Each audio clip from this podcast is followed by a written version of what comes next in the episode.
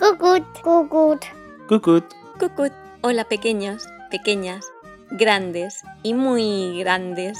Bienvenidos al género literario más importante y más potente de todos, lleno de simbolismos, donde nada es lo que parece. Todas las historias de transmisión oral, como los cuentos, las fábulas o las leyendas, tienen una antigüedad de cientos e incluso miles de años. Han servido para enseñar a los niños a entender el mundo, estar alerta a los peligros, a ser bondadosos, generosos, en definitiva, a ser grandes personitas.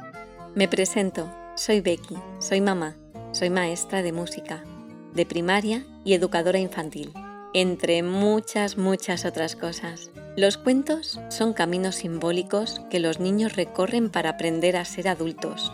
Los lobos, las ancianas, los zorros, el bosque, las ovejas, los trolls, un castillo, los duendes y hasta los dragones, todas esas figuras son simbólicas y nos las encontramos a lo largo de la vida.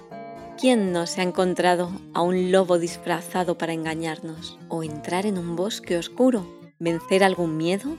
Para salir de él renacido y revitalizado. La misión primigenia del cuento es enseñar a nuestros pequeños a detectar esas figuras a fin de crear una sociedad mejor.